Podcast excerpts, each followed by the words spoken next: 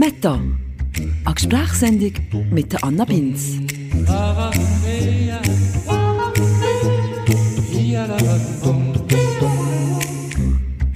Hey, ciao zusammen. I'm back. Wir haben leider eine mittelgrosse Corona-Pause einlegen mit der Sendung. Aber jetzt geht es um weiter. Jeden ersten Montag vom Monat rede ich hier mit spannenden Leuten über irgendein Thema, das mich persönlich interessiert und euch ja vielleicht eventuell sogar auch ein bisschen. Meine heutige Gästin ist Laura Perler. Ich bin natürlich nicht nur zur Frau gemacht, ich bin auch zur Feministin gemacht. Laura ist eine Freundin von mir, kann man glaube ich sagen. Seidlerin, Mutter von drei Kindern, Sozialanthropologin, jetzt gerade am Doktorieren an der Uni St. Gallen. Und sie ist aber vor allem auch eine der konsequentesten Feministinnen, die ich kenne. Yes, meine Lieben, wir packen den grossen, pinkigen, wütigen Sack namens Feminismus heute mal ein bisschen aus. Wir gucken mal zusammen drin, was es da alles hat in diesem Sack und ob der wirklich so gefürchtig und laut und bedrohlich und nervig daherkommt, wie das ein Haufen Menschen empfinden. Mhm. Ihr hört heute das Gespräch über Feminismus, geführt von zwei Feministinnen. Legen wir los.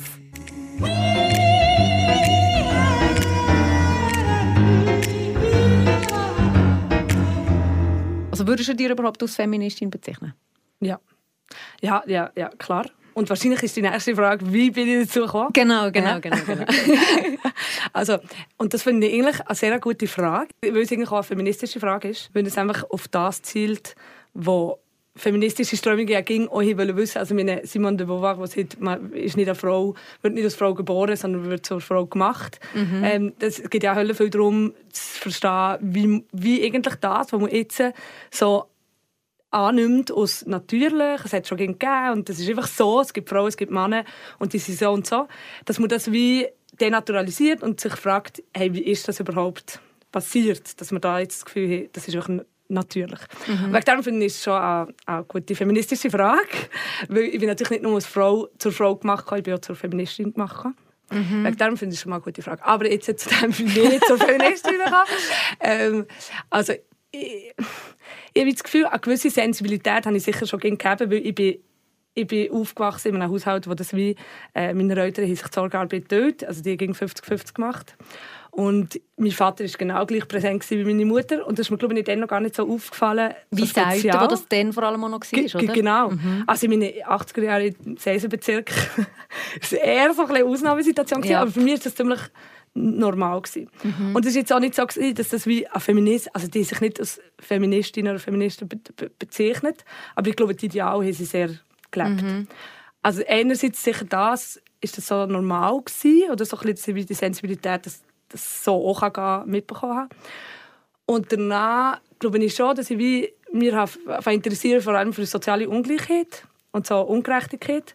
Und durch das natürlich automatisch auf das Thema dem kommst wie nicht.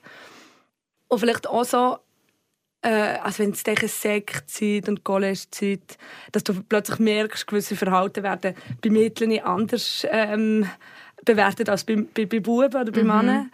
Und dort, ähm, also, was Körper anbelangt, Sexualität, ähm, Aussehen, also es wie ganz, wird ganz anders bewertet bei Frauen und bei Männern. Und äh, das hat mich aufgeregt. Und auch vielleicht auch, äh, ich, also ich bin in, in Mexiko in einem Austauschjahr mhm. und dort bin ich so in, ein, äh, in eine sehr patriarchale Familie gekommen. Mhm. Und, und also wie wirklich Mädchen irgendwie am Sonntag mit in die Messe müssen und Kiel sind Ausgang und es okay. war so ganz andere ja. Maßstäbe und das ist, es hat mich alle schockiert. Ähm, und dann im College habe ich auch genau, ich meine Masterarbeit gemacht, so Frauenordinariat. über so Frauen in der katholischen Kirche. Also ein bisschen feministische Perspektive angeguckt. Und das ist, glaube ich, das erste Mal, als ich wirklich mit, so, mit dem Begriff Feminismus in Berührung bekam. Und danach habe ich dann studiert und habe Gender Studies gemacht. Und dann bin ich Mutter gekommen. Das ist eine ganz andere äh, mhm. Dimension, die sich darauf da hat. Also ich glaube, es gibt nicht wie einen Punkt, wo man kann sagen kann, dort bin ich zur Feministin gekommen. Es waren ganz viele Sachen, die, die, die dazu geführt haben, dass ich mir jetzt klar als Feministin würde, würde bezeichnen. Und was bedeutet das für dich, Feministin sein? Oder was bedeutet für dich Feminismus? Ja, eben, das ist schon mal kompliziert. Also Feminismus, ich würde mal sagen, Feminismus gibt es ja gar nicht. Es gibt einfach ganz viele verschiedene Feminismen. Und gewisse finde ich super und andere würde mich überhaupt nicht damit identifizieren. Mhm. Also äh, was ja von außen oft so das Bild ist, ist, dass Feminismus einfach will, dass Frauen das Gleiche wie Männer. Und für mich ist das so ein bisschen, äh, so ein bisschen sinnentleerter Feminismus oder so ein bisschen NZZ-Feminismus, mhm. so, wie, äh, kennst, du, kennst du die Comics von der Liv Strömquist? Mhm. Hey, das ist super, das musst du unbedingt, okay. musst du unbedingt äh, angucken. angucken. Die sind wirklich super. Und die tut so feministische Theorie eigentlich genau und nein, wie in einem Comic verarbeitet. Ah, und wirklich sehr, sehr anschaulich. Mhm. Super. Und die hat so ein, ein Bild, wo du siehst, wie so eine Pyramide und dann hast du oben halt das Geld, dann hast du wie äh, die Adligen und dann den Klerus und dann unten die Arbeiterinnen und dann sind sie ja eben, wenn Feminismus nur ist, dass du einfach die Hälfte von denen, dass du die Pyramide nicht änderst, aber die Hälfte sind gegen Frauen, das ist wie so der Gleichstellungsgedanke. Ja. Oder einfach so der Feminismus, ja, okay, äh, wie, wie, wie jetzt Quoten, wie 50 Prozent sind auch CEOs, aber die haben eigentlich ein Kind daheim, das irgendwie von der Nanny von Rumänien ja. betreut werden. Also ja. das kann es wie nicht sein. Ja. Und es geht viel weiter als das. Genau. Mhm. Und das ist so wie ähm, etwas, was ich das Gefühl habe, ist mega wichtig, dass nicht, dass es nicht, es gibt, also meine, das Geschlecht ist eh Kategorie von ganz vielen. Mhm. Und es geht darum, so wie die, also es gibt, jetzt kommen wir vielleicht gleich auf so ein äh, Konzept, ich habe eigentlich gesagt, wir reden vielleicht nicht über, über Konzepte oder wirklich so akademischer Feminismus. Aber in den, in den 80er Jahren, aber ich finde, es ist manchmal wirklich gut, für gewisse Sachen zu verstehen. Ja, ja, absolut. Und in den 80er Jahren, ich weiß nicht, ob der Intersektionalität etwas sind, mhm. aber eben, das finde ich zum Beispiel mhm. mega etwas Wichtiges. Mhm. Weil, also das ist ja wie so die Idee, dass es das Geschlecht in Kategorie von ganz vielen sein und dass es in, der, in dem Zusammenkommen von Geschlecht und Alter und Nationalität und Race und äh, ganz viele verschiedene ähm, Kategorien, die, die zusammenkommen. Und das führt dazu, dass zum Beispiel eh vielleicht aus Mittelklasse äh, bildete, äh, mit Schweizer Pass Frau äh, in gewisser Sicht besser äh, Zugang hat zu der Gesellschaft als ein schwarzer Mann, der irgendwie ähm, äh, also illegalisiert ist. Wegen dem finde ich es mega wichtig, dass die verschiedenen Dimensionen da zusammendenken. Und das eben Feminismus ist für mich ein, äh, muss Machtaspekt mitdenken, muss hat so einen gesellschaftsverändernden Anspruch auch. Mhm. Also es ist nicht nur Frauen, sondern man ist als Feministin auch einfach für Gleichberechtigung auf der ganzen Welt in genau. allen Sparten. Also Homosexualität, Männer, Frauen, arm, reich und genau. so weiter. Ah, ah, also so sehe ich es. Aber eben, es gibt wie ganz viele verschiedene Wege. Darum denke ich, ist es wichtig, äh, von Feminismus zu reden. Mhm. Weil es gibt mhm. ganz viele verschiedene Arten, wie man das sieht. Aber ich, ich persönlich würde mich mit dem identifizieren. Dass mhm. ich das Gefühl habe, ich habe einen Anspruch, äh, einen gesellschaftskritischen Anspruch als mhm. Feministin. Und ich würde das ganzheitlich sehen und nicht irgendwie nur so Geschlecht als Kategorie rausziehen. Hallo, ich bin übrigens auch mit da die Meta Anna, wo euch ab und zu so ein bisschen Zwischenkommentar gibt zu diesem Gespräch. Das war ja jetzt schon mal ein sehr intellektueller und vielleicht auch ein bisschen theorielastiger Start. Gewesen. Der Begriff Intersektionalität ist aber eben wirklich ein wichtiger Begriff, wenn es um Feminismus geht. Also wer Lust hat, darf sich da gerne noch ein bisschen weiter darüber schlau machen. Es lohnt sich.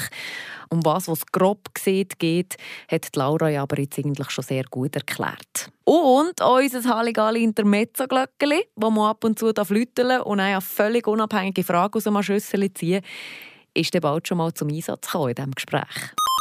Okay. Fragen kannst du initiieren genau vorlesen und beantworten. Was nervt dich an dir selbst? Kannst du sagen, nichts? Nein, nein, nicht. nicht. was nervt? Also in Bezug auf das Thema nervt es mich zum Beispiel, dass ich weiß, dass ich gewisse ähm, Anforderungen an mir selber habe, die ich weiß, die sind konstruiert. Also, oder dass ich, dass ich, dass ich zum Beispiel für eine rasierte bin, bei Frauen, sie schöner. Und eigentlich weiß ich, also kognitiv weiß, dass das alles konstruiert ist und dass das nicht einfach rasierte Beine nicht schöner sind.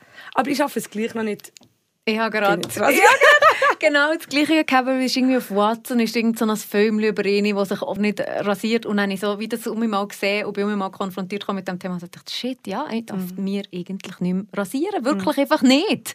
Aber ich habe es auch noch nicht, ich habe es auch noch nicht geschafft. Ja. Aber das finde ich auch als, als, als spannendes Thema, so ein bisschen das Konsequenzen oder manchmal schon viel, eben, ich bezeichne mich wirklich als Feministin und ich will da dort, das ging um mich thematisieren bei den Leuten, die ich merke, ja, aber manchmal mache ich auch Hölle nicht. Mm. Ja. und dann äh, ertappen mich dabei, dass irgendeinem Familienfest oder weiß doch nicht was schön lächeln und das Töpfe spielen. Und das ist das so. Ja, ja, ja voll. Also ja, äh, nein, ich finde, es ist mega schwierig. Und dort ähm, kann der auch ein Buch empfehlen. Ja, sehr gerne. Sarah Ahmed. Das ist so ein, ein, ein was ist es eigentlich, Literaturwissenschaft? Aber auf jeden Fall, die hat zu, zu so Emotionen geschrieben und eigentlich so hat, hat aufgezeigt, wie Emotionen politisch sind. Unter anderem hat sie eben auch, äh, ich glaube, das Endbuch ist How, How to Live a Feminist Life. Und was sie, was sie auch darüber schreibt, eben wie, wie genau solche Situationen passieren, dass du irgendwie Sexismus weiterdrehst, weil du einfach nicht machst. Mhm. Weil du nämlich aus Feministin Hölle oft aus Spaßverderberin und ah, jetzt lach mhm. doch mal, jetzt tu doch nicht mal so. Und dass man wie versucht, an dem... Ähm, an dem auch Gefallen zu finden, dass man wie stört. Oder dass man mhm. gewisse Sachen, also wie, wie man mit dem kann umgehen kann. Halt. Okay. Dass man wie die störende Person jetzt da ist, die das irgendwie... Eben, es ist doch ein bisschen Spassverderber, oder? Ja. Joy, Joy Kill sitzt, sitzt in dem, dass man wie mhm. als Feministin einfach die ist, die oh, der Spass verdirbt, was auch so, so Spass an diesen sexistischen ja, es ist das Gleiche wie beim Rassismus, aber ja, auch das genau. Ansprechen ist nein, manchmal bist du einfach der Depp, oder? Mhm. Wo jetzt Stimmung vermeiset. Genau. genau. Aber, aber es ist ein interessantes Thema, weil bei mir ist das mit dem Muttersein mhm. auch krass. Also ich bin nicht Mutter, aber das hat für mich einen riesen Einfluss und ich sehe das in meinem ganzen Freundeskreis, was das ausmacht, ähm, und dass sich das einfach beißt, Mutter sein und, und, Feministin sein, dass so viele Frauen so ein in, das, in die alten Dinge gequetscht kommen. Und dann hören ich alle die Sätze. Ich höre, ja, schön, wenn die Familie alle gleich heissen. Ähm, ja, er verdient halt mehr, darum bleibe ich jetzt halt daheim, sonst äh, machen wir hinter sie. Mhm. All das Zeug. Und wie gehst du mit dem um Mutter sein und Feminist? Hast du dir das überlegt oder wie, wie, wie, wie, gehst du, wie lebst du mit dem? Ja, das ist ein riesiges Thema. I'm sorry. Oh, nein, nein, es ist Hölle, es ist ein mega wichtiges Thema und ähm, also eine Lösung so habe ich nicht. Ich habe das Gefühl, also, als ich Mutter bekam, habe ich angefangen, Gender Studies zu studieren. Und das war für mich mega cool, gewesen, wie gleichzeitig können auch die Theorien zu lesen und zu merken, aber genau das, was passiert ist, genau gerade können zu hinterfragen. Ähm, ich habe auch gewusst, ich will das und ich weiß, dass ich vielleicht am Anfang nicht das Bedürfnis habe, zum Beispiel Zeit für mich zu, zu nehmen, aber ich will es gleich machen und muss mich vielleicht zwischendurch zwingen. Aber ehrlich gesagt habe ich, nein, als ich Mutter bekam, habe ich nein, sehr so das Freiheitsbedürfnis halt gleich gegeben. Ich glaube, ich ich das auch nicht so erzwingen weil ich es einfach gegeben habe. Und ich habe auch gewusst, ich will das so leben und habe halt einen Partner gegeben, der, voll dort ähnlich ticken. Ja. Mhm. Und wie das glaube ich von Anfang an sehr äh, gleich aufbaut. Also ich habe wirklich so das Gefühl, wir sind beide genau gleich zuständig für die Kinder, denken beide genau gleich dran. Aber wir schon müssen nach dem Mutterschaftsurlaub zum Beispiel wirklich ganz gezielt, haben zum Beispiel auch Grosseltern haben mir angerufen und gefragt, ja, ähm, eben, wenn sie jetzt die Kinder gehütet, ja, gehütet haben, was... Äh, weiß doch nicht, Back, nimmst du mir, gibst du mir noch das und das mit. Mhm. Obwohl das zum Beispiel der Börner zuständig ist für mhm. sie. Und dort hat man wie auch sich abgrenzen und sagen, hey, jetzt bin ich im Fall Leute immer Ich habe das Gefühl, viel passiert eben gerade auch in diesem Mutterschaftsurlaub, ja, ähm, dass, dass nein, die Verantwortlichkeit ja schon während neun Monaten zusammen bei der Mutter ist ja. und dann danach einfach noch länger, oder? Ist ja. die Mutter daheim, der Mann nicht.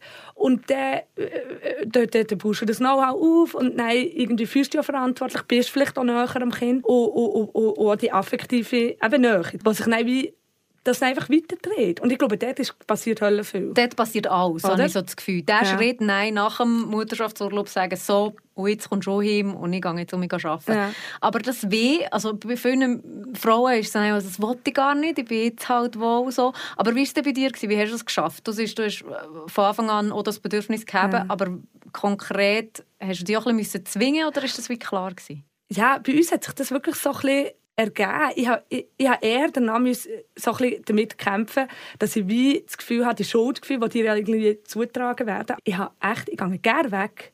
Und ich vermisse ich meine Kinder nicht. Mhm. Ich vermisse den Bernhard nicht. Also mhm. ich habe wirklich das Gefühl, ich bin dann gerne weg, komme auch gerne mit zurück. Und das würde dir natürlich von der Gesellschaft schon zutragen, dass das eigentlich nicht geht. Mhm. Also so der Begriff Rabenmutter ja, ja. und so. Und dort selber zu sagen, hey, ich grenze mich ab, es ist okay, und ehrlich gesagt finde ich es auch als feministisches äh, Anliegen von mir, dass ich meinen Kindern sage, hey, ich, ich muss einfach kein schlechtes Gewissen haben. Ich habe auch als, als Leben jenseits und ich muss mich nicht für euch aufopfern, weil schlussendlich ist es ja auch eben das Aufzeigen. Also ich habe das Gefühl, wenn ich meiner Tochter sage, hey, ich kann nur glücklich sein, wenn ich mit euch zusammen bin, ich, ich kann nicht weggehen, ohne ein schlechtes Gewissen zu haben. Was ist das für eine, was, was bin ich da für ein Vorbild? Mhm. Und das ähm, habe ich wie so das Gefühl, mit dem habe ich mehr Mühe gehabt, dass ich wie auch im näheren Umfeld der Familie gemerkt habe, äh, teilweise, das wird nicht, ja, dass du dann wie, du musst rechtfertig sagen, hey, ich habe meinen Kindern genau gleich gern, aber ich will ja auch meine Freiheit und ich will auch für mich irgendwie Sachen machen und mhm. ich brauche das auch. Ich denke, vor allem auch das Umgekehrte passiert heutzutage, dass du so, oh, also es ist wie eine Lose-Lose-Situation für eine Frau. Wenn sie geht arbeiten, ist sie eine Rabenmutter, mhm. wenn sie daheim bleibt, ist sie eine Hausfrau, genau. die oben lächelt kommt, oder? Ja. Also es ist wie beides, glaube ich, schwierig und es gibt so viele Normen, um, also du musst eine Mutter werden, für eine Frau ja, zu sein. Genau. Du musst irgendwie eben, du musst so viel können vereinbaren, für dass du irgendwie dem genügst. Das ist höllisch. Wegen darum, ja, noch nicht so lange her, die, auf, bin ich auf die EKTM äh, getroffen. Das ist die, die Eidgenössische Kommission Deine Mutter. Genau, ja. Und die, die tun sich eigentlich, also dort habe ich wirklich so das Gefühl gehabt, oh krass, das ist für mich so wie jetzt habe ich wie das gefunden, was ich suche. Die sind beim Frauenstreik, also aus dem genau, Frauenstreik aus dem Frauenstreik entstanden, aber die sich auch klar positionieren und sagen einfach, hey, ich bin das Muttersein auch als feministisches Subjekt wie redefinieren und sagen, hey, ich will Zeit mit meinen Kindern und ich will, dass das wertgeschätzt wird, weil es ist hure viel Arbeit, die dort einfach passiert wird, die gemacht wird und geleistet wird, die nicht bezahlt ist und die nicht gewertschätzt, äh, äh, gewertschätzt ist. Mhm. Und eigentlich sind wir das Fundament, oder? Ich meine, all das. Und das ist halt auch die Problematik, glaube ich, dass man wie so aufteilt zwischen produktiver und reproduktiver Arbeit und sagt, ja, das eine hat nichts mit dem anderen zu tun. Das eine, eben der eine verdient und die andere ist einfach daheim oder arbeitet nicht dabei. Also ich habe das Gefühl, ich arbeite mehr, wenn ich daheim mit den Kindern irgendwie die drei Kinder manage, als wenn ich in meinem Büro sitze und irgendetwas mache. Es kommt natürlich auch darauf an, was man arbeitet, aber äh, mhm. es ist auf jeden Fall auch Arbeit, die man mhm. macht. Wie ist denn dein Alltag geregelt mit Kind und Arbeiten mit deinem Partner und und bist du happy mit dem? Und wie bist du dazu gekommen? Und ist es ist es eine Herausforderung ging? Oder ist es jetzt einfach gut und die Leute haben sich daran gewöhnt? Oder ist das ging um einen Kampf für dich? Also wir sind wahrscheinlich eine spezielle Konfiguration, weil ich, also ich schreibe ja meine Dies und bin sehr unabhängig so vom Arbeiten her und mein Partner ist Musiker und ist auch sehr unabhängig. Zudem leben wir alle einen Standard, der sicher unter dem ist, wo, wo die Norm ist hier. Also, also jetzt, wir brauchen nicht wahnsinnig viel Geld und wegen wir haben lange in einer Wege gewohnt, jetzt wohnen wir alleine. Wegen darum haben wir jetzt nicht so eine klassische, oder Bedürfnis nicht so, wo man müsste, also wie so, wo, wo wir viel beide müssen arbeiten müssen. das... Viel Geld verdienen. Genau. Mhm. Aber bei uns ist es eigentlich momentan so, halt, wenn ich in der Endphase der DIS bin, dass ich wie ähm, Dienstag bis Freitag arbeite, also außer Haus arbeite. So. Und die also der Kleinste ist in der Kita anderthalb Tage mhm. und die, und noch einen Tag gucken meine Eltern zu allen drinnen. Und eben, was ich auch muss sagen, ist, wir wie sehr viele Leute in der Schweiz äh, sind halt auch Großeltern mega mhm. involviert und ich glaube, das ist für, etwas für uns, wo mega viel Ruhe drin gibt, dass die so mega engagiert sind mhm. und äh, auf beiden Seiten ähm, eigentlich, also meine Eltern sind wirklich sie sind eigentlich am Tag dort und, und meistens auch noch an Nacht. Ähm, das gibt auch so ein bisschen Freiheit für uns als Paar, weil du musst ja nicht nur deine eigene Freiheit, sondern du musst irgendwie als Paar auch weiter, weiter mhm. sein und nicht nur du als Familie. Und dann haben wir noch so Arrangements mit anderen Familien, wo wir wie, äh, einmal kommen Kinder zu uns und einmal gehen unsere Kinder zu, zu ihnen. Und ah, cool, okay. Genau, also so mittagstischmässig. Ja. Und dann ist noch ein Tag in der Woche kommt ähm, jemand zu uns so helfen, so ein bisschen Arbeitsintegration. Eine junge Frau. Und sie kommt jetzt einfach einmal in der, in der Woche kommt sie zu uns helfen und dann Mittagstisch auch mithelfen. Ja, und so, ich habe das Gefühl, mittlerweile hat sich das recht eingespielt. und ich, ich habe nicht das Gefühl, dass wir von außen wie ähm, schräg angeguckt werden mit dem. Und wir wohnen halt auch, ich meine, wir wohnen hier in der Stadt, das ist auch noch etwas anderes. Ähm, in der Baswil, wo recht viele auch so ein ähnliche Engagements haben. Ich glaube, es wäre vielleicht etwas anderes, wenn du auf dem Land würdest wohnen, wo das wie spezieller ist. Und ich, empf ich, ich empfinde es eigentlich eher so, dass viele Leute auch das auch positiv sehen, weißt? So, dass man dass man das teilen kann. Was, was hingegen so ist, ist, dass Hölle oft gesehen wird, hey, zum Glück hast du den Benoit, der, der macht ja so viel und der ist ja so. Und ihm würde ich niemand sagen, hey, zum Glück hast du die Laura. Das ist auch etwas, was mich aufregt. Er ist der heute für seinen Papi-Tag oder jetzt in deinem Fall eben noch ein Oberhäut, weil er noch mehr genau. übernimmt. Genau. Und sonst, ein Kampf ist es, ist es wirklich nicht, wenn ich, eben, wenn ich das Gefühl habe, ich habe die Bedürfnisse, die ich wie halt auch, ich, ich, ich gehe auch, ich gehe irgendwie äh, mit Kollegen weg oder irgendwie in, oder zwischendrin alleine in die Ferien und das ist okay. Und der Bernard auch und wir brauchen das auch beide und ich glaube auch für Kinder ist es absolut normal für sie halt. Ich meine, die wachsen mit dem auf. Ja. Das habe ich mal. das war ich gemacht. Worüber regst du dich momentan gerade so richtig ah, auf? jetzt? ich will nicht noch ein bisschen aufregen.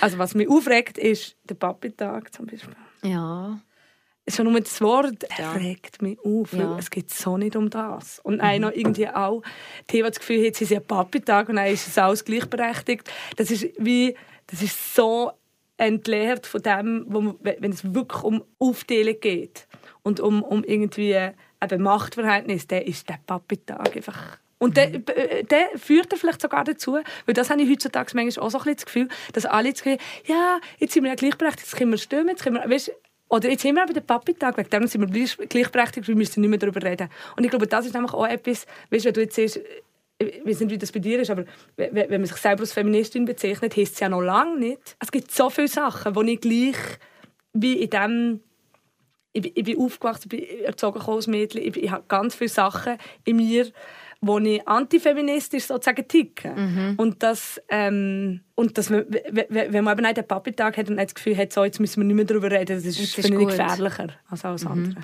Und der Vaterschaftsurlaub? ja, zwei Wochen. zwei Wochen, hey! Hä? Super!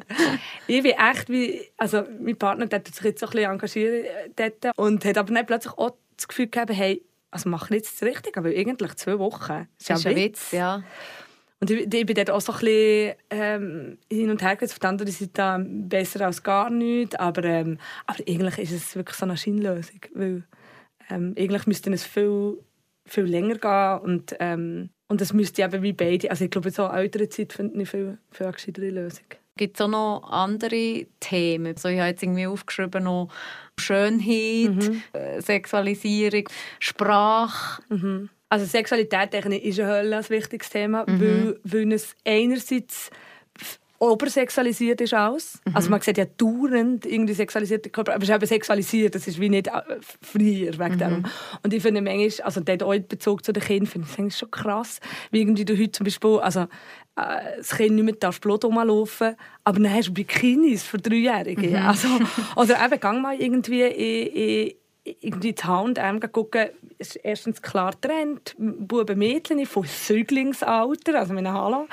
Und dann ist es und dann ist es sich so krass, wie sexualisiert die Kleider schon sind, schon von klein auf. Mhm. Und das frage ich mich manchmal schon, was für Normen das, das generiert, eben wie man muss, muss sein oder was schön ist. Oder, ähm, und das sehen sie ja dauernd und überall. Und ich, etwas, was wir zum Beispiel viel Lala sagen, ist, dass meine Kinder sehr... Ähm, würde ich sagen, also die, die funktionieren mit der Geschlechterzuschreibung sehr gut. Meine Tochter ist voll auf rosa-rot im mhm. Moment, Glitzer, alles. Ohne, dass du irgendetwas damit zu tun hast. Also sogar eher, vielleicht eher anti. Also wir haben natürlich ja. geguckt, dass, dass, äh, dass wir wirklich so verschiedene Familienvorbüchlein, alles mögliche, oder? Mhm. Also das Arsenal, da wäre ich da. Und gleich funktionieren sie so. Aber das ist halt auch, ich meine, ich lebe nicht völlig ab abgekapselt von all dem. Genau. Und ich meine, sie sehen es in der Kita, sie genau. sehen es, wenn sie gehen einkaufen, sie sehen es, auf, sie sehen es, wenn sie irgendwie einen Film gucken. Ja. Das ist ja logisch. Ja. Wenn du dich als Mädchen identifizieren oder als Bub identifizieren hast du die Möglichkeiten. Es ist schon krass, es, gibt, äh, es hat einen kurzen Podcast gegeben, ich glaube, gibt jetzt nicht mehr die Gender-Falle ah, ja, vom SRF. Ja. Und, ja, und dort ist so krass, wie eben sie auch sieht, ja, mein Mädchen ist Barbie, mein Bub ist Backer. Ich habe wirklich mir Mühe gegeben, das irgendwie zu verhindern, ist gleich passiert. Weil, und das merke ich aber auch bei mir. Ja. Bei kleinen Kind an einem Mädchen ist. Und oh, du bist das herzig, ja. hast du, du ein schönes Schüppli ja. an. Und beim Bub siehst du, ah, gehst vielleicht auch ein bisschen kämpfen mit mir, so, so, ah, du bist der Loser und so. Und wenn das hören sie pro Tag 100 Mal und dann bam, kannst du, also, kannst du daheim machen, was du willst. Das ist wie von außen schon klar. Aber eben, ich finde, wie, ich, mittlerweile habe ich mich damit abgefunden, dass es halt so ist. Mhm. Aber ich glaube, du hast gleich als Eltern vielleicht eine gewisse, so machst du einfach, dass du wie kannst sagen, okay, ich, aber ich daheim sagen meinem Bub, hey, es ist im Fall okay, wenn du traurig bist, es ist okay, wenn du Angst hast. Du kannst wie die nicht gender-stereotypischen mhm. äh, Seiten an dir auch ausleben und für uns ist das okay. Also du darfst eben auch irgendwie ein Rad anlegen und Browser cool finden und das ist gut. Man kann gleich versuchen, als Eltern so ein andere Impulse zu geben. Und hey, voilà, dann machen sie mit dem, was, sie, was sie schlussendlich was daraus entsteht. Man kann auch nicht überall Kontrolle darüber zu haben. Und ich glaube, das ist ja auch wichtig, dass man sieht, hey, ich als Eltern, ich habe nicht, äh, also weißt du, du ja auch so ein bisschen den Druck, den ja. du als Mutter hast. Ja. Du musst alles kontrollieren. Noch etwas mehr, genau. was ich müsste, genau. Das so ein bisschen wegzunehmen und zu sagen, hey, ich, ich kann dir das Umfeld bieten und kann versuchen zu sagen, es geht auch anders. Für mich ist aber auch Schönheit das riesige Thema, wo auch jetzt, jetzt ging noch, wo jetzt ging mehr auch wir selber probieren zu challengen, nicht ging müssen schön aussehen. Mhm. Und das schwappt ja jetzt schon auch die Männer über, aber es ist ein riesen Frauenthema. Ja. Schminken, mhm. rasieren eben. Oder äh, jetzt habe ich da einmal, äh, bin ich in einer Diskussion gelauert von wegen ähm, Augen Eyeliner lasern und so, ah, dass man sich ja. eben nicht mehr jeden Tag muss schminken Also, weißt du, so der Anspruch, schön zu sein, mhm. müssen zu sein, das ist krass. Ja. Und das haben Männer viel weniger. Du, vielleicht kommt es langsam. Ja. Aber äh, also eine Kollegin von mir in St. Gallen mal so eine, äh, eine Lehrveranstaltung gemacht, äh, Lehrveranstaltung gemacht zu, zu Schönheit und zu Schönheits-OPs. Mhm. Und die auch gesehen, dass sie, also es kommen je länger wie mehr um Männer. Ja, schrecklich eigentlich. Ja. Das jetzt, anstatt dass alle hören schön ja. sein ja, oder ging schön müssen sein, auf irgendeine Art müssen jetzt echt Mann auch. Ja. Schöne Scheiße. Aber das gleiche Thema finde ich auch den Namen annehmen. Also das sind auch so Symbole. Und man sieht ja manchmal, man wirft auch viel, also auch nach dem Frauenstreik, ist, habe ich viel so Aussagen gehört von wegen ja, es ist ein bisschen Durcheinander. Also entscheidet noch für etwas, dann tun wir das mal umsetzen, aber ich habe ein bisschen Durcheinander. Ich will ein bisschen viel auf das Mal. Und dann mal ein bisschen priorisieren und sagen, das zuerst und nein, das. Und einfach müsste jetzt nicht noch sagen, Studentinnen und Studenten, mhm. und das hure Sternchen auch noch hinter dran, jetzt hört mal. Aber ich finde, wie Erstens ist es vielseitig und zweitens, ja, es braucht es auf verschiedensten Ebenen. Eben, und die Sprache wäre ja so einfach. Aber beim Namen annehmen das ist für mich auch ein Triggerthema. Ja, das nee, vor allem, wenn es, Roman wenn es wie eine krasse, oh, krasse Gewalt, würde ich nicht sagen, wirklich romantisiert. Ich meine, de, de, de, es geht ja wirklich um Besitz, es geht um, es geht irgendwie um Übergabe, oder zum Beispiel die Frau, ähm, also jetzt viele mit traditionell heiraten und dann der Mann, zum Beispiel der Vater, die Frau vor den Altar bringt. Mhm. Und dann ist im Mann, im Mann übergibt, mhm. oder? Mhm. Oder auch Ding, sag schon, ähm, Junggesellenverabschiedungen, Bauter, ja. Bauterabend, ja, so ja, Sachen. Ich meine, das, das sind alles so Sachen, die also man tut das völlig äh, im, im, äh, vergisst, was das eigentlich bedeutet. Genau. Also zum Beispiel die, die Frau äh, im Mann zu übergeben, Besitzübergabe. Ich als Vater gebe jetzt meinen Besitz, meine Tochter, im künftigen Besitzer im Mann. Ähm, oder ich gebe meine Identität weg und nicht mehr die neue vom Mann. Ich meine, all diese Sachen, die romantisiert werden. Ja, und Geschichten dahinter vergessen. Ver ja. das Gefühl, das ist über mhm. Rassismus-Thema mhm. ist das auch eine riesige Diskussion. Äh, und beim Namen finde ich das wie, oder die Frauen sagen wie, ah, weißt, ich habe ein schlechtes Verhältnis zu meinen Eltern, habe ich schon gehört. Darum ist mir gleich, wenn ich meinen Familiennamen nicht mehr habe. Ähm, ich hätte gerne, wenn die ganze Familie gleich äh, heisst.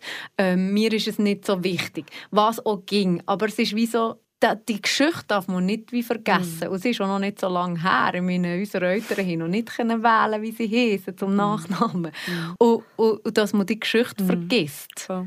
Aber ich weiß nicht, ob die Frauen, ich glaube, die haben das wirklich vergessen. Also weißt, vielleicht Ja. müsste man denen das einfach manchmal schon ein bisschen unter die Nase reiben. Oder, oder hast du auch andere Erfahrungen gemacht? Mal, voll.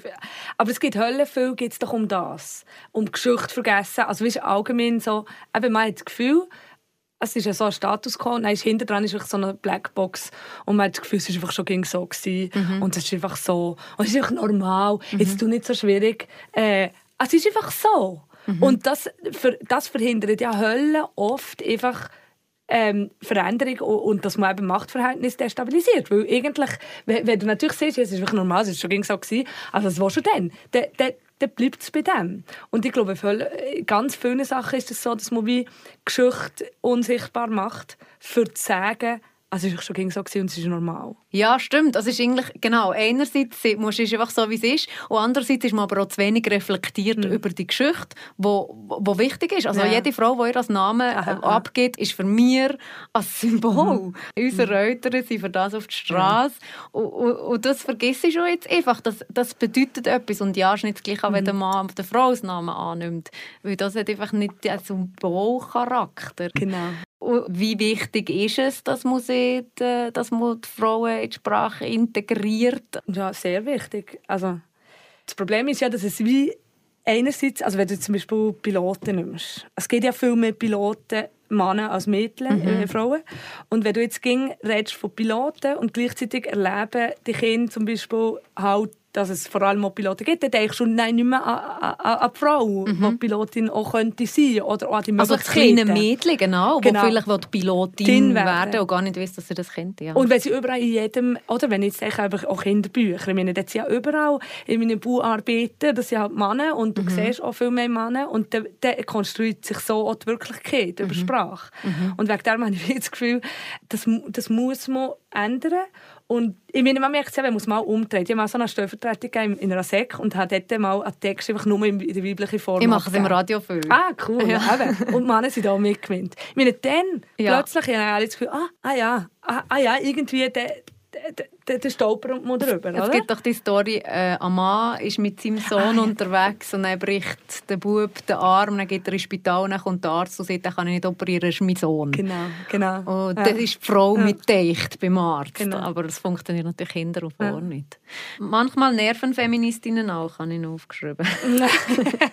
Hast du das so so? wie wir jetzt. Nein, äh, ob, dass sie mich nerven. Ja, gewisse Feministinnen, also so gewisse Ansätze. Eben, eben der, den ich gesehen habe, NZZ-Feminismus, der nervt mich zum Beispiel, was so völlig nur um Integration in die Arbeitswelt, CEOs, 50% Frauen, also pff, das finde ich so, äh, ist absolut nicht meine Definition von Feminismus. Und sonst finde ich, klar nerven mich manchmal auch eben einzelne Leute, aber ich habe das Gefühl, man, man muss auch versuchen, wie so eine Solidarität unter Frauen auch auf, auf, aufrechtzuhalten. Und ich, ich glaube, es hat ja auch Platz für verschiedene Definitionen von was jetzt, äh, von verschiedenen Arten von Feminismus.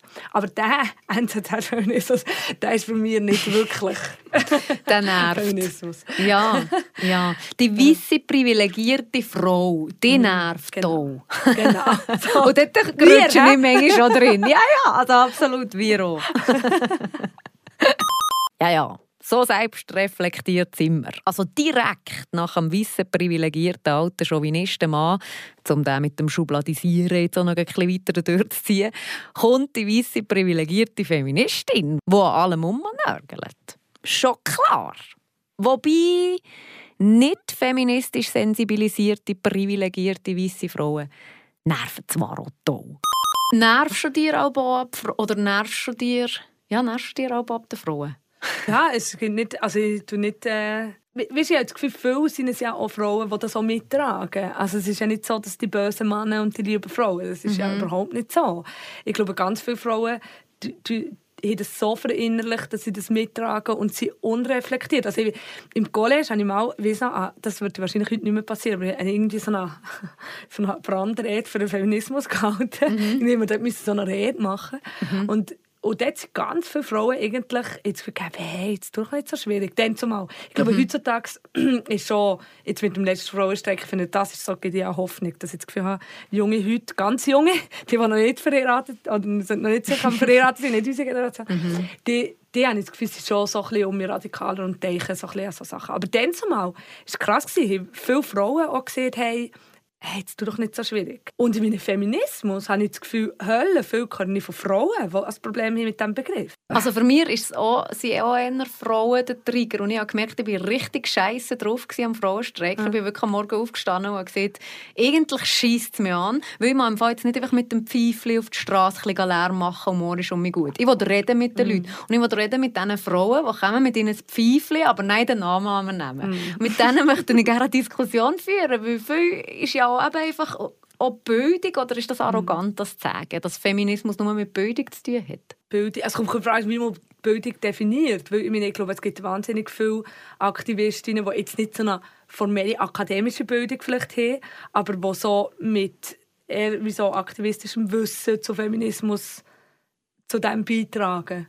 Aber ich glaube, es ist auch eine privilegierte Position, weil viele, also weißt, die das nicht müssen und was sich irgendwie, was sich die, die, die, der Frage gar nicht müssen stellen weil wenn ich jetzt irgendwie, weiß doch nicht, unterbezahlt werde und halt gleichzeitig eben meine Kinder muss managen und irgendwie an schlecht bezahlter Arbeit nachgegangen, wo irgendwie, weiß doch nicht, in der Mikrokasse bin und dann klatschen sie von mir, aber ich habe gleich einen Scheisslohn mhm. und der Typ in der Bank verdient viel mehr und äh, man sieht, ich bin systemrelevant, aber nein, macht niemand etwas. Also dann muss ich mir gar nicht also ich glaube, da bin ich so betroffen, dass ich vielleicht mich nicht Feministin nenne, aber wo, wo, dass, dass die Themen für mich relevant sind. Und jemand, wo, ja, wo vielleicht, ich weiß doch nicht, aber wie privilegierter ist, ich habe nicht das Gefühl, es ist querbeet. Das ist, also, es sind die, die betroffen sind, die es nicht schnallen und die, die, die, die super privilegiert ja. mit Übernennungs daheim es nicht schnallen. Aber das meine ich auch mit, mit, mit der Geschichte. Aber ich frage mich, mhm. wie ist Feminismus so eine Meinungssache? Also weißt, kann man mhm. da auch einfach dagegen sein auch Recht haben? Nein. also klar wir Recht. Ähm, ja. Also weißt, ja, ich finde, ja, ja, ich weiß schon was auch dürfen Hausfrau sein und dürfen den Namen annehmen und das schön finden. Ja, ich wünschte mir eine Welt, wo das um mich möglich ist, ohne dass du einfach am Feminismus jetzt beschnittst mhm. damit. Also ich finde, wenn du das reflektiert machst, jetzt gerade das mit dem Daheim bleiben, mhm. wenn du mhm. das reflektiert machst und weißt, es ist so, äh, eben, man darf es ja auch nicht fest individualisieren, weil schlussendlich mhm. ist es ein System und mhm. es sind Strukturen, die das so machen. Und eigentlich geht es ja auch nicht darum, weil ich finde, was auch ein gefährlich ist, man darf nicht wie einzelne Frauen das zuschreiben, was wir jetzt gerade machen, oder? dass wir uns aufregen über einzelne Frauen. Mhm. Weil der, also so kommen wir auch nicht weiter. Man nee, muss nee. auch wie sehen, es ist wie ein System, das dir in das bringt und das nicht dazu hilft, dass man es befreien selber und vielleicht eben auch macht, dass man gewisse Sachen glauben oder das halt einfach machen, weil es einfach einfacher ist. Und gegen das System müssen wir ankämpfen und nicht eben weder gegen Männer einzelne noch gegen einzelne Frauen ich glaube, das ist wie ganz etwas Wichtiges. Und ja, heutzutage, also weißt du, das Individuelle, weißt, wie, viel, wie viel Freiheiten haben wir als Individuen wirklich? Mhm. Mhm. das ist ja auch die Frage. Also. Eben, genau. Und der Anspruch zu sagen, ja, Leister halt Kita und arbeiten, ist mhm. auch ein privilegierter Anspruch, wo eben andere sich gar nicht leisten und die kiehen in das, ja, das System, ja. wo, wo überhaupt nicht irgendwie gleichberechtigt ist. Mhm. Also weißt, wir reden jetzt viel von um ins Arbeitsleben einsteigen, aber eigentlich, oder ins Erwerbsarbeitsleben, aber eigentlich ist das ja auch nicht, also es kann ja nicht sein, oder dass, dass das wie der äh, Heilweg par excellence ist. Also nur weil ich arbeite, 100 Prozent, und meine Kinder in der Kita betreut werden, heisst es noch lange nicht, dass das eine feministische Praxis ist. Mm -mm. Weil eigentlich geht es wirklich darum, dass, das, was wir am Anfang gesehen haben, dass man wie die Arbeit anerkennt und egal, dass ich mich entscheiden kann, ich will einfach daheim sein, zu meinen Kindern gucken, wenn ich das gut und gerne mache und dass das ein wichtiger Teil ist mein Beitrag zu der Gesellschaft und das muss vergütet werden zum Beispiel. Genau, dass einfach eigentlich die Kinderbetreuung auch ein 100% entlöhnter Job ist. Ich meine, äh, Lohn für Hausarbeit, oder? Das ist mhm. in den 70er Jahren schon ähm, gefordert. Mhm. und also wir sind noch nie leider, aber äh, in der Schweiz wahrscheinlich eben noch viel, viel weiter weg. Weil, als wir zum Beispiel in Spanien waren, dort bin ich recht äh, auf die Welt gekommen, wie die sind ganz an einem anderen Ort, was Feminismus anbelangt. Weiter? Aber, ja. Nein, also auf gesellschaftlicher Ebene es ist unglaublich, dass sie ganz am anderen Ort haben. Zum Beispiel auch lesbische Frauen haben Zugang zu Reproduktionstechnologien, ähm, haben viel mehr, viel mehr, wo, wo, du einfach, wo das normalisiert ist, dass die Familie haben. Ähm, in Kinderbüchern hast du ganz, ganz andere Rollenzuschreibungen. Wahrscheinlich kommt es auch darauf an, ob Land oder Stadt. Aber mhm. dort, wo wir in der Stadt waren, mhm. ist es wirklich krass. Gewesen, ganz viel weiter als hier in der Schweiz. Aber was hast du das Gefühl, entwickeln also bist du zuversichtlich oder denkst du so, hey, wir sind nie oder wir entwickeln uns? Manchmal habe ich sogar Angst, wir entwickeln uns ein um in die falsche ja. Richtung, weil das Heiraten und das Häuschen bauen ja. und das Namen ist um mich sehr modern. Ja. Ja, das habe ich, also das, das habe ich manchmal schon Angst. Ich finde so jetzt die letzte mit dem Frauenstreik und mit, dem, mit, ähm, auch mit der Klimajugend und so, mhm. habe ich wie so habe ich immer mehr Hoffnung auf die ganze Jahre, dass es wieder um mich so ein bisschen Wechsel äh, gibt. In unserer Gener Generation habe ich schon so ein bisschen, also dort bin ich schon ein bisschen pessimistisch. Mhm. Ja, also, aber vielleicht ist es auch, kommen die, die jetzt noch streiken und machen, irgendwann mal, wenn sie 30 sind, kommen die auch um das gleiche, das gleiche Fahrwasser wie wir. Also wie unsere Generation. Ja. Das ist vielleicht das ist die pessimistische äh, Variante. Aber momentan habe ich eher das Gefühl, hey, dort ist um so ein neues politisches Bewusstsein was wir, glaube ich, dann noch nicht so, nicht so gegeben Ja, ist du neben, weil bei mir war es ja wirklich so, gewesen, meine Mama war schon eine Ultrafeministin und uns das ging predigt und, mhm. und, und, so ein bisschen infiltriert, richtig. und ich habe mich in den Teenie-Jahren ein bisschen dagegen gewehrt. Und also wie so gesagt, Mami, das ist von früher, wie heute sind wir alle gleichberechtigt und es ist alles okay, es ist alles wunderbar. Ich habe gerne Männer und das ist dann auch so, das ist auch so wichtig, man muss Männer hassen, wenn man irgendwie Feministin ist. Und je älter ich gekommen bin, desto mehr habe ich realisiert, wir sind noch nie, als ich angefangen zu arbeiten, habe ich es auf einmal gemerkt. Okay. Als ich sexualisiert bekomme als Frau, wenn ich älter bekomme, habe ich es gemerkt. Und dann ich, und, und bin mit jedem Jahr ein bisschen mehr zu einer Feministin gekommen, bis irgendwann ich sagen, oh, jetzt bin ich ja eine Monsterfeministin, obwohl sie Angst vor mir im Büro, wenn, irgendwie, wenn sie um irgendeinen Kommentar gehen. Siehst du, wie? Und lustigerweise sind viele unserer Generation, die ich aber jetzt irgendwie das Umgekehrte beobachte, ja. und die vor allem die Mutter sind, ja. sie kippen um in die alten Strukturen. Ja. Und da bist du wirklich als Ausnahmebeispiel für mich. Und darum, was sind deine Tipps an Frauen? Tipps?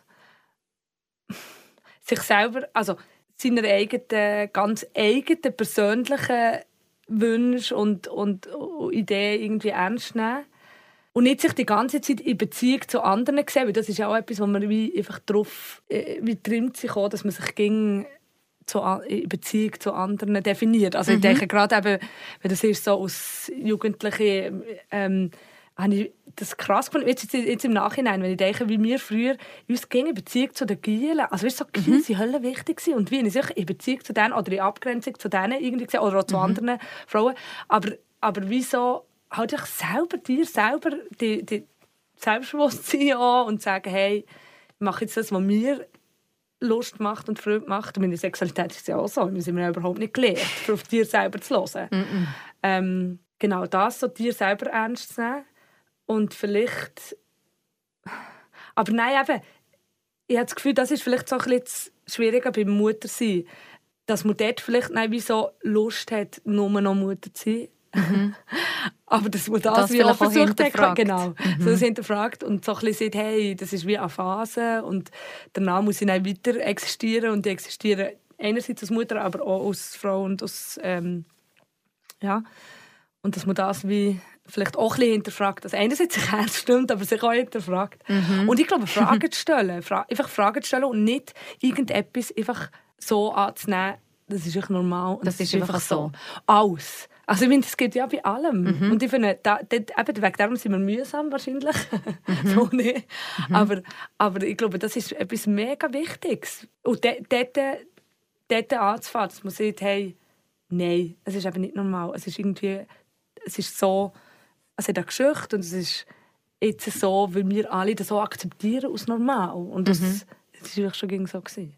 Ja, alle die Glaubenssätze. Und eben das mit mhm. der Schönheit ist im Fall bei mir erst von letzt mhm. so richtig eingesackt. Wieso muss mein Bauch, wieso darf ich nicht ein ja. übergewichtig sein, wenn ich mich wohlfühle? Also übergewichtig. Einfach, wieso darf ich nicht Speck ja. haben an meinem Bauch, ja. wenn ich mich wohlfühle damit? Wieso muss ich einen schönen Bauch haben? Wieso kann der nicht einfach die Funktion haben von, wie andere Körperteile haben wir ja das. Zum Beispiel bei den Händen müssen ja nicht unbedingt schön sein, sondern die müssen geschickt sein. Ja, ja. Oder so könnte man eigentlich den ganzen Körper ja. angucken. Hat mich mega geflasht. Ja, ja. Der Gedanke von, es geht nicht um schön, sondern ja. es geht um, was kann ich alles mit meinem Körper. So. Ja. Aber ja, in allen das Sachen das hinterfragen. Aber in diesem Fall, Laura, müssten wir uns jetzt beide nicht mehr rasieren. Ja, das stimmt. Wenn wir mal Challenge machen. Hey, wirklich, aber im Fall, das ist ein Thema. ja, voll. nee, voll. Ja, voll. Aber ich kann, oh, ja, eben. Aber nein, ich finde, das Wie mit der Schönheit das reflektieren? Darf ich es wirklich mal probieren? Ich finde, nein, eigentlich... Also unter den Armen finde ich schön, aber je nachdem bei Frauen, ja. aber an den Beinen ja. habe ich wirklich, wow, ja. da bin ich wirklich auch Hirn gewaschen. Ja. Nein, es ist, also, eben der erste, ich probiere mich aber zu beruhigen, dass ich sage, der erste Schritt ist ja, dass ich dem bewusst bin. Aber es ist klar, irgendwie muss, muss es weitergehen, weil man reproduziert das ja auch, wenn man eigentlich gleich so rumläuft, wie wir rumlaufen. So. Eben, ja.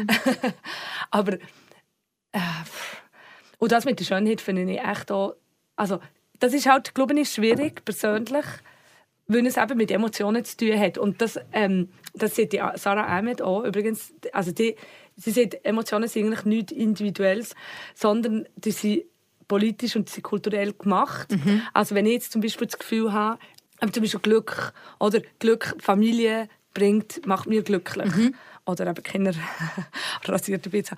Ähm, das ist wie sie analysiert nein, so wie äh, Filme und auch so verschiedenste kulturelle äh, Praktiken. Also zum Beispiel, also sie analysiert das Gespräch von einer lesbischen Tochter mit den Eltern, wo ihr sagt, ja, aber wie, wie doch nur, dass du glücklich bist. Mhm. Wie doch eigentlich nur, dass du glücklich bist. Und in dem, dass sie das sagen, sagen sie ja eigentlich, du kannst nur glücklich sein, wenn du heterosexuell mhm. bist und wenn du eine Familie hast zum Beispiel. Mhm. Und, so. und dass, du nein, dass, das, dass das Glück oder die Definition von Glück eigentlich schon aufgeladen ist mit ganz vielen Werten und mit ganz vielen Sachen, eben zum Beispiel heterosexuell sein, schön sein, ja, Beziehung haben, genau. Kind haben. Genau. Ja. All das ist eigentlich schon in diesem Ding Glück drin. Mhm. Und mit dem tun wir ganz viele Leute einfach ausschließen mhm. von, von, dem. Und wegen dem kann Glück eben auch nur, also das Happiness ist nicht nur, ist eben nicht einfach eine positive Emotion, sondern kann auch einfach scheiße sein, wenn es, ähm, wenn es Leute ausschließt. Und ich glaube, die, das Bewusstsein, dass eben, dass ich mir kann, oder dass das Gefühl, schön zu sein, etwas ist, wo, wo, wo konstruiert ist, das kann auch helfen, dass man es selber dekonstruieren. Mhm. Also so, ja. Finde ich gut. Oder die Männer, was geben wir den Männern noch mit auf den Weg? ja, genau, von den Männern haben wir jetzt gar nicht so geredet. Nein, von denen haben wir nicht geredet. Weil um, um, eben, um Männer gibt es ja auch sehr viel. Und ich glaube, gerade so, was Mutterschaft anbelangt, ist es hölle wichtig, dass man eigentlich von Vaterschaft auch redet. Oder? Ja. Und ich glaube, genau wegen dem funktioniert es einfach nicht. Mhm. Aber die Väter müssten ja auch die Verantwortung übernehmen und auch dürfen wie anders sein. Also ich glaube, eben, im Feminismus geht es ja auch darum, Männer von ihnen zugeschriebene Rollen zu befreien. Mhm. Also dass man irgendwie das Gefühl hat, hey... Ähm, du musst das Geld bringen, genau. darfst keine Emotionen zeigen, musst la la la la la. Ja. Also genau. dort, finde ich, dort, das, dort muss ja wie auch klar sein, dass Männer auch dürfen... Also ähm, ich habe jetzt gerade das Beispiel, wo, wo man Hölle merkt, dass Frauen so viele Frauen die, die gar nicht so wahnsinnige Ambitionen, weil sie den Druck wie auch nicht haben vom mhm. Karriere machen, mhm. oder? Weil ich werde ja dann mal Mutter und Hausfrau. Das ist irgendwie denen, auch wenn sie es nicht aussprechen, ist irgendwie, der Druck ist nicht da. Und das mhm. kann ja auch gut sein, dann kann man einfach so ein bisschen das machen, was man Lust hat. Und Männer, der Druck, äh, müssen mhm. das Geld bringen, müssen Karriere machen, müssen erfolgreich mhm. sein im Job und gleichzeitig leidet nein, äh, auch, auch das Vatersein darunter. Mhm. Und, und, und das kann ja auch für Väter sein. Also, hey, ich müsste im Fall nicht eine Karriere machen und zwölf Stunden am Tag arbeiten und hohen Stutz verdienen. Ich darf euch verwirklichen und ich darf auch daheim sein und Vater sein mhm. und euch mhm. Zeit nehmen für das. Aber ich glaube eben, ehrlich gesagt, wieso dass es das nicht genug gibt, ist, weil das Machtverhältnis ging noch ganz klar äh, für die Männer sind. Wegen darum will das viel gar nicht. Die ja. sind, nur, Zeug sind nur zu verlieren. Mhm. Und, und, und, wegen darum ist die, sind Frauenbewegungen viel, viel stärker als irgendwie feministische Männerbewegungen, was es ja schon gibt. Also es gibt ja schon auch Männer, die... Mhm. Ähm, was ich für das einsetze. Und was mir auch, auch noch so ein beruhigender Gedanke war, im Thema Rassismus, bin mm. ich mhm. dem irgendwie begegnet, man muss nicht den weißen alten Mann überzeugen, sondern einfach alle anderen. Und zwar, eben, wie wir am Anfang mm. gesehen haben, Feminismus heisst auch Gleichberechtigung zwischen Schwarz und Weiß, zwischen mm. Arm und Reich, zwischen äh, allem Möglichen. Und wenn die alle, mm. wenn auch die schwarzen Männer, oder? Mm. Einfach alle, die irgendwo minderberechtigt sind, wenn alle die kämpfen für ihr Recht. Ja. Zusammen, gleich, eben für Rassismus, Antirassismus, Feminismus, alles, dann ist ja das eine riesige Mehrheit und dann macht wieder der altweise Mann nicht mehr so viel aus. Also Audrey Lorde hat ja so eine, äh, eine Aussage, ich bin, ich bin erst dann befreit, wenn alle Frauen die Fesseln von allen Frauen sozusagen befreit sind. Und ich glaube, das ist wie, der Gedanke finde ich ganz wichtig, dass man sieht, hey, eben, es geht nicht darum, dass einfach jemand äh, sich befreit, sondern es geht darum, es ist eine Gesellschaftskritik und es, ist auch, es geht darum, es geht nicht darum, dass ich arbeiten kann und jemand meine Kinder hütet und schlecht bezahlt genau. ist für das. Mhm. Oder dass unser, also meine, jetzt, sind wir nur, jetzt sind wir vor allem mehr von Kindern geredet, aber äh, meine älteren Leute ist ein riesiges Thema, auch, mhm. oder? Und wo irgendwie nicht gepflegt werden von irgendwelchen mhm. Frauen aus Polen, die nicht dort um ihnen Leute lassen. Also meine, mhm. es geht einfach nicht auf, wenn man mhm. die Arbeit nicht sieht und nicht, äh, nicht auch, auch, auch akzeptiert, dass es das braucht. Und das ist einfach ganz lang, ich glaube, das ist es. Es ist ganz lange einfach gratis gemacht gekommen, wird noch heute halt viel gratis gemacht. Wegen dem müssen wir nicht diskutieren darüber. Aber äh, also ich glaube auch, dass vielleicht Corona hat ja jetzt schon auch ein bisschen gezeigt, das hat ja eigentlich nicht Neues gezeigt, aber hat das noch einmal akzentuiert, mhm. was wirklich wichtig ist und was passiert, wenn es eben nicht funktioniert, wenn das zusammenbricht. Und das ist vielleicht auch eine Chance, dass man das wie irgendwie neu, ähm, neu denken kann neu angehen kann. Und das ist doch auch gerade das schöne Schlusswort. Merci fürs Zuhören empörte Mails zu dieser Folge oder, wenn ihr Lust habt, vielleicht sogar auch so ein bisschen konstruktiv weiterführende Gedanken dazu, sehr gerne an anna.binz.radiofr.ch. Merci Laura für das angeregte und sehr, sehr, sehr spannende Gespräch. Die Bücher von Sarah Emmett und der Strömquist habe ich mir dann natürlich alle zusammen zugelegt und kann ich euch allen auch nur wärmstens weiterempfehlen. Die Laura ist übrigens sowieso eine sehr gute Adresse für feministische Literaturtipps. Und by the way, Laura, ich bin in dem Fall mittlerweile schon bei etwa 3 mm an meinen Beinen. Nein, das war gelogen. Ich rasiere mich natürlich ging noch. Ich bin eben keine richtige Feministin. Hey, habt's gut, meine Lieben. Seid lieb so noch und wir hören uns im Monat um hier bei Meta. Bis dann. Meta, eine Gesprächssendung mit Anna Binz.